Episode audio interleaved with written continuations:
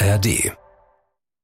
Talk mit Thees. I like disasters. There's something behind it. I used to think these were old wrestling problems um, from my earlier life, but uh, finally a doctor said, no, this is a writing problem. I also have the last two lines of Gottes Werk und Teufels Beitrag on my right arm, Princes of Maine, Kings of New England. Wishful thinking, because I'm a writer, I'd like to die at my desk. Ein Podcast von SWR3. Mein Name ist Christian Thees und wir freuen uns, wir sprechen mit John Irving, der nach sieben Jahren wieder einen Roman geschrieben hat. Es wird vermutlich sein letzter wirklich großer Roman sein. Es ist der längste, den er bisher geschrieben hat. Ganz kurz, es geht um, um Adam, dessen Mutter Rachel ihn mit 18 bekommen hat und ihm nie verraten hat, wer sein Vater ist. Adam wächst im Wesentlichen bei seinen Großeltern auf. Die Mutter arbeitet nämlich als Skilehrerin, 200 Kilometer entfernt, was er nicht ganz so toll findet. Es sind wieder viele bekannte Themen, die wir auch schon aus früheren Romanen von John Irving kennen. Es gibt äh, skurrile Figuren, skurrile Bekannte, eine lesbische Cousine, eine stumme Freundin. Die beiden werden dann zum Beispiel zu einem gefeierten Comedy-Duo. Es gibt einen Englischlehrer, Elliot, der schließlich Adams Mutter heiratet, der später eine Frau wird. Das sind ein paar kleine Eindrücke aus diesem neuen Roman, Der letzte Sessellift. So let's give a bigger hello to John Irving, probably in Toronto. Hello there and welcome to the show. Servus, nice to see you. Oh, you got the servos. Where did you get that from? Well, uh, the, uh, the few years I lived in Vienna um, and, uh, and other places in uh, Austria. Ja, natürlich. Er hat ja einige Jahre sogar in Wien gelebt und in Österreich. Das Servus, das kennt er. Wo ist er denn gerade? Ich sehe wahnsinnig viele Bilder an den Wänden hinter ihm. So where are you right now, this minute? And I'm seeing lots of picture frames. Lots of them. Yes, and, and over this shoulder you see the slanted board um, where I, I still write um, in longhand. Uh, this is my workspace uh, in Midtown Toronto. Um, and the reason there are uh, too many photographs is that I um, moved here from uh, a bigger house uh, in a ski town in, in Vermont. Um, and there just wasn't enough room um, in two apartments in a a big city apartment building. Um, so there's not much space between the photographs. Es ist alles dicht an dicht. Die ganze Wand ist zugepflastert mit Schwarz-Weiß-Fotos, alle ganz sauber gerahmt. Sein Schreibtisch sehen wir jetzt nicht gerade, aber was liegt denn Inspirierendes auf diesem Schreibtisch? So I don't see, well, I can't see your desk, but what do you have on your desk which is kind of an inspiration to you while you were writing, while you write? Well, uh, only pictures of my uh, children uh, uh, growing up. That's what's sort of surrounding me. And you are seeing my desk. I, have never had a, a very confined uh, desk, but a long table or an L shape of tables uh, so that everything I'm working on can be spread out. um, and I don't have to take it from shelves or go look for it. Um, yeah.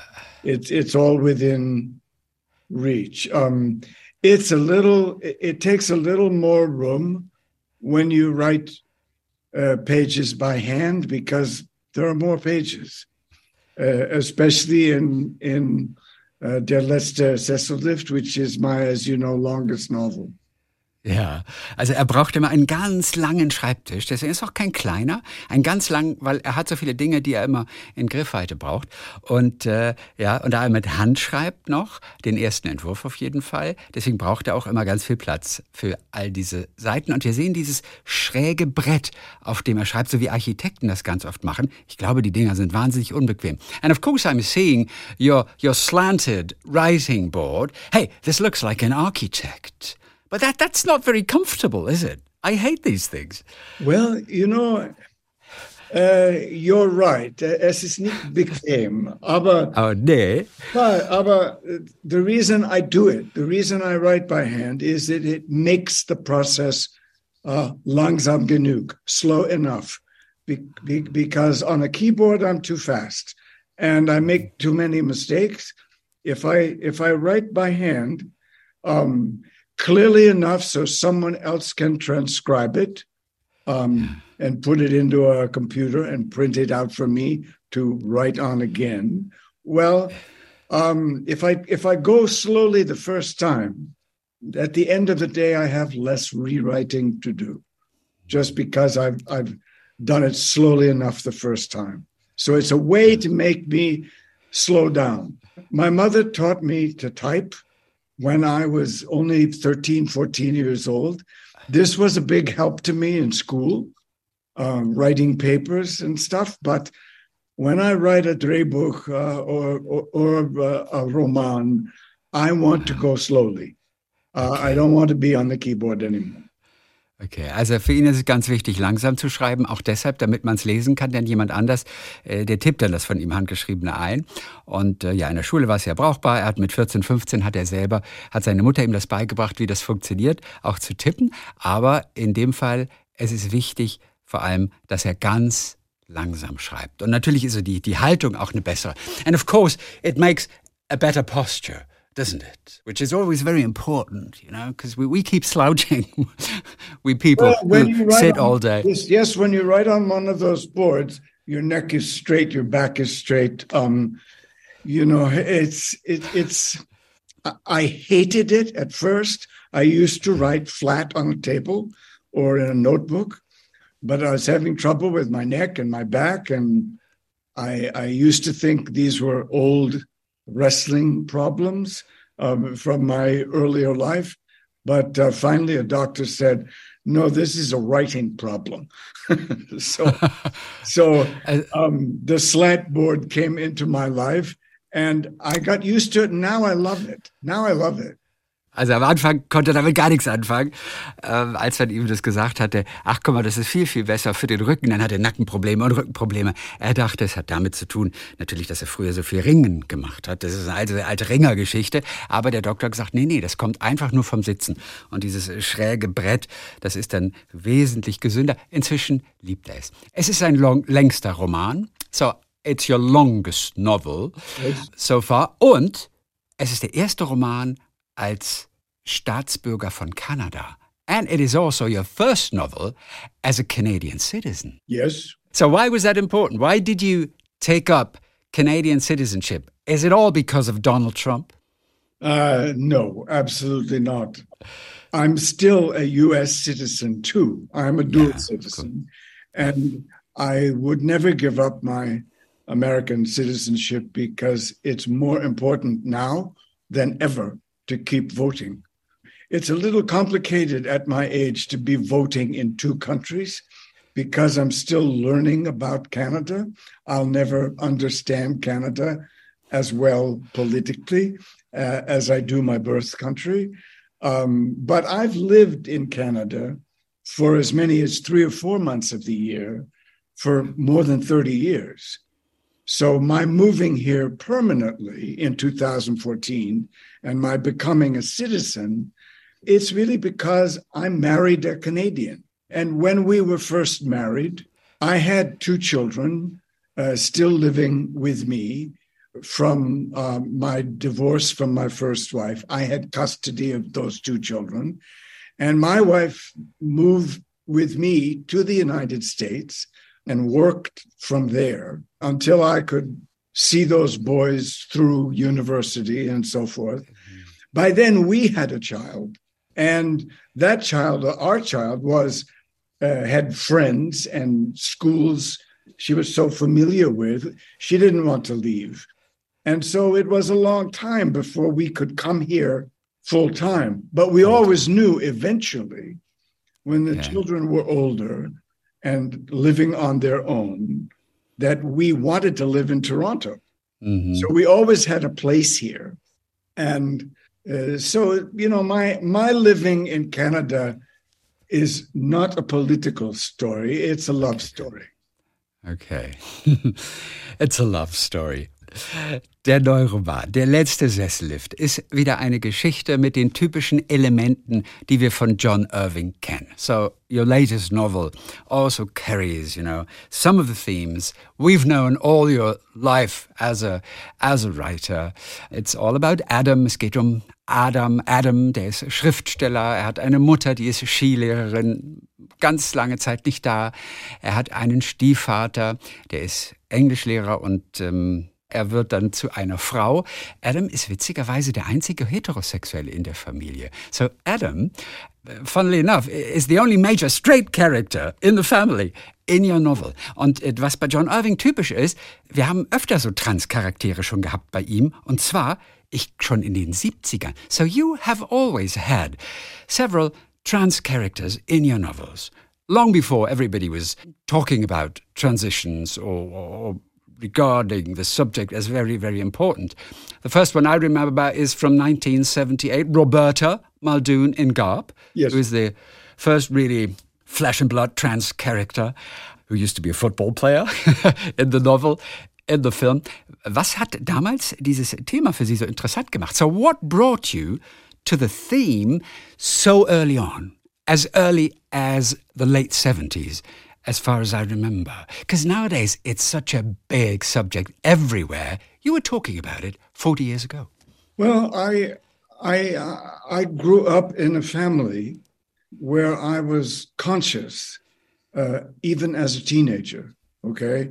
even in high school, uh, I was conscious of women being treated as sexual minorities. The subject of women's rights was very much a part of my mother's life. And she brought her work home with her and talked about it. She was a nurse's aide in a family counseling service. This meant mostly she talked to young girls who were pregnant, often uh, underage girls who were legally too young to be having sex, and they were already pregnant. And this was both before abortion, Abtreibung, was legal and safe, and then in the passage of time after abortion became legal. My mother was advocating for abortion rights before I ever heard anybody else say the word. So I, I was aware of women being treated as an underclass, even as a teenager.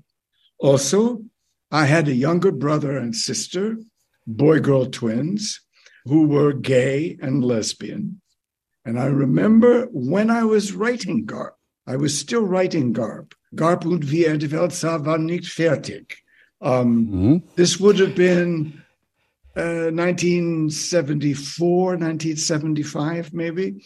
And I heard my mother say, if men can treat women as if women are sexual minorities, how much worse will they treat gay men and lesbians? Mm. That was a long time ago, and it was true then. And so I, I grew up feeling that I was an ally to the women's movement, to feminism, to abortion rights, and to LGBTQ rights. I it, it was a part of my family, right? Mm-hmm and and so I, I I grew up that way. Also, because I was on a wrestling team from the age of 14, I heard all the terrible homophobic things that young athletes, young male athletes say mm-hmm. about men who aren't manly enough. Okay? I heard yeah. all the homophobic slurs. And I also heard how badly they spoke about women. Right? Mm. I knew what the enemy sounded like be, be, because I was, was among them. ja. Und er schreibt natürlich auch oft natürlich über Außenseiter in seinen Romanen. Außenseiter auch innerhalb der eigenen Familie. So you've written about outsiders in your own family. And you do have a trans daughter who used to be your youngest son, genau. Eva Everett Irving, who's, who's an actor, who's a writer. Well, she was lucky enough because she never felt an outsider. She never had to worry about you accepting her. Did she ever express it like this to you? Uh, naturally, yes, of course. But for young people who are coming out as gay, as lesbian, as trans, it, eh, it is never easy. Um, and if their parents are opposed to it, it's it's um, it's it's much, impossible. It's much harder. Uh, ja. Genau, es ist uh, unmöglich. It, unmöglich, oder? It's eine große Schwierigkeit. It's you know, so even when you have the support and love of your parents, it's it's never an easy thing. You you feel alone, and uh, so, but yes, even knew at least that that her mother and I would be hundred percent behind her, and and and. How was she breaking the news to you at the time? Do you remember that situation? I do. Wie hat sie sie damals beigebracht? But yeah. I, I don't. Uh, I, I, don't like to uh, invade the privacy of my children. She she told us in a very forthright manner. She told us uh, right away, and um, we were all, uh, as a family, uh, zusammen. Um, mm-hmm. That was that, that was easy. And in the case of this long novel, my trans character in this novel, um, Elliot Barlow, that character already existed. That character was already gathering notes and a mm-hmm. storyline in a novel I was going to write when Eva told me that she was a, a trans woman. So it was certainly encouragement to me that I also then had in my own family and among my first readers. Uh, I had a trans reader, right? Mm-hmm. But I the, the novel pre-existed my understanding um, uh, that my daughter w- was a, a, a, a, trans woman. It, it's been a very lucky thing in my life that my two older children, my two boys, were both wrestlers at a time when I was young enough to still wrestle with them and to be their coach. It's also lucky, glücklich for me, that yeah. um, that my youngest child, Eva, was not a wrestler. Um, that that she that that she is the the other writer in the family because we've always been showing each other our first drafts and that's a whole lot easier at my age than imagining that I would have to wrestle with her. Haben alle Kinder denn überhaupt äh, immer ihre Bücher gelesen? So have all your children, have they always read all of your novels? Well, um, of course, they have to say they have. Um, yeah, I think I think eventually they have. Yes. Well, do you take exams? Do you take exams? You know, no, uh, uh, write a paper, ask some questions about the novel. No, never, no. no you've never done that, which is good. you would have been a very bad father. Yeah. Auch wieder so ein Thema in diesem Roman ist jemand, und das haben wir öfter gehabt, der seinen Vater sucht. It's also one of your classical themes. Somebody, the main character in this uh, case, Adam, searching for all of his life who is his biological father. We know this subject from other novels. I mean, you've had the same thing. Have you ever met your biological father? I, I know you, you know who he was, but have you ever met him? No.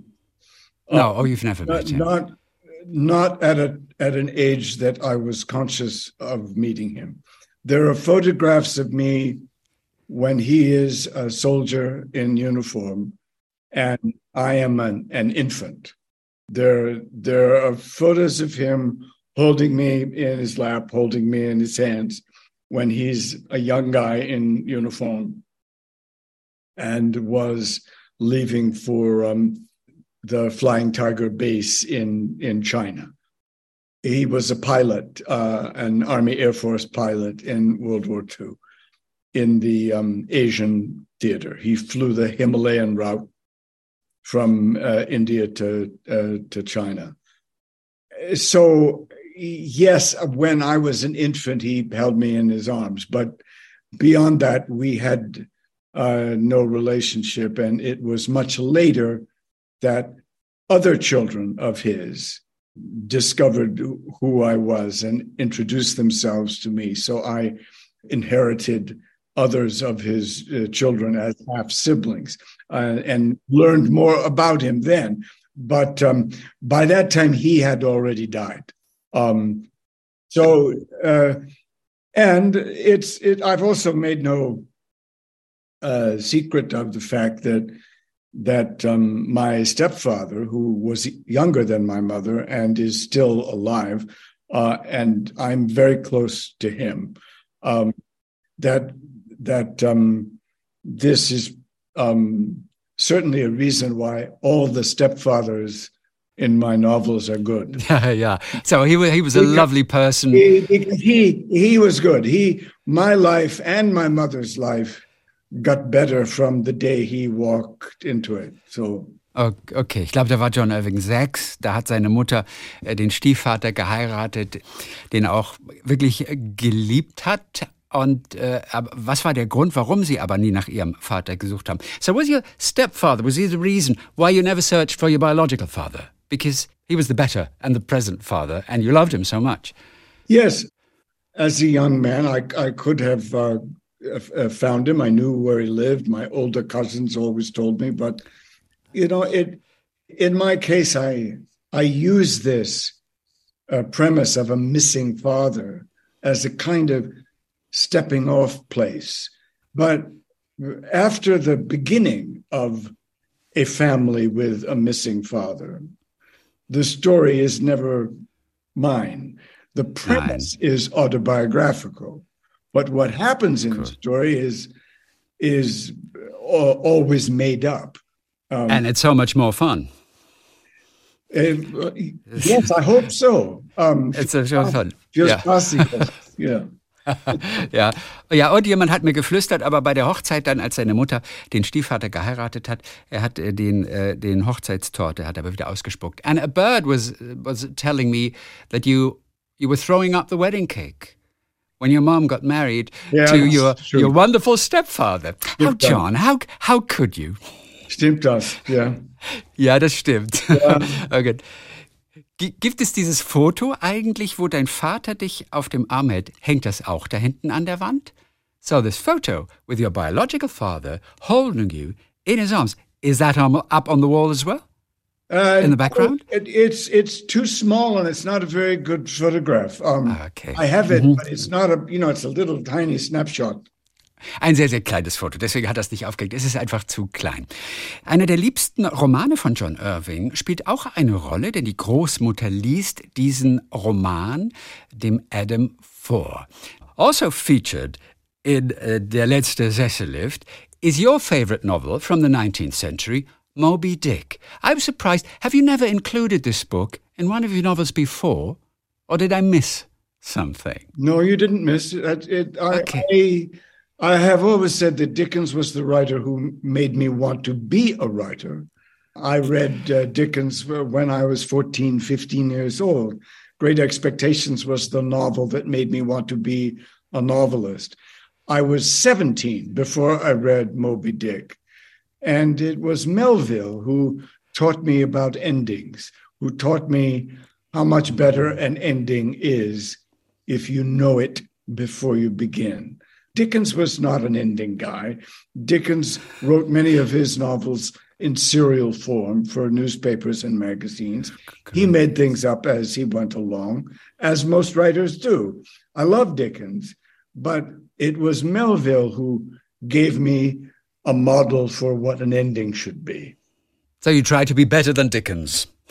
to write a better ending well, I think everybody I think everybody would agree that Dickens is more of a genius than than Melville. I feel more like Melville. I'm not a genius. I need to know the ending before I begin.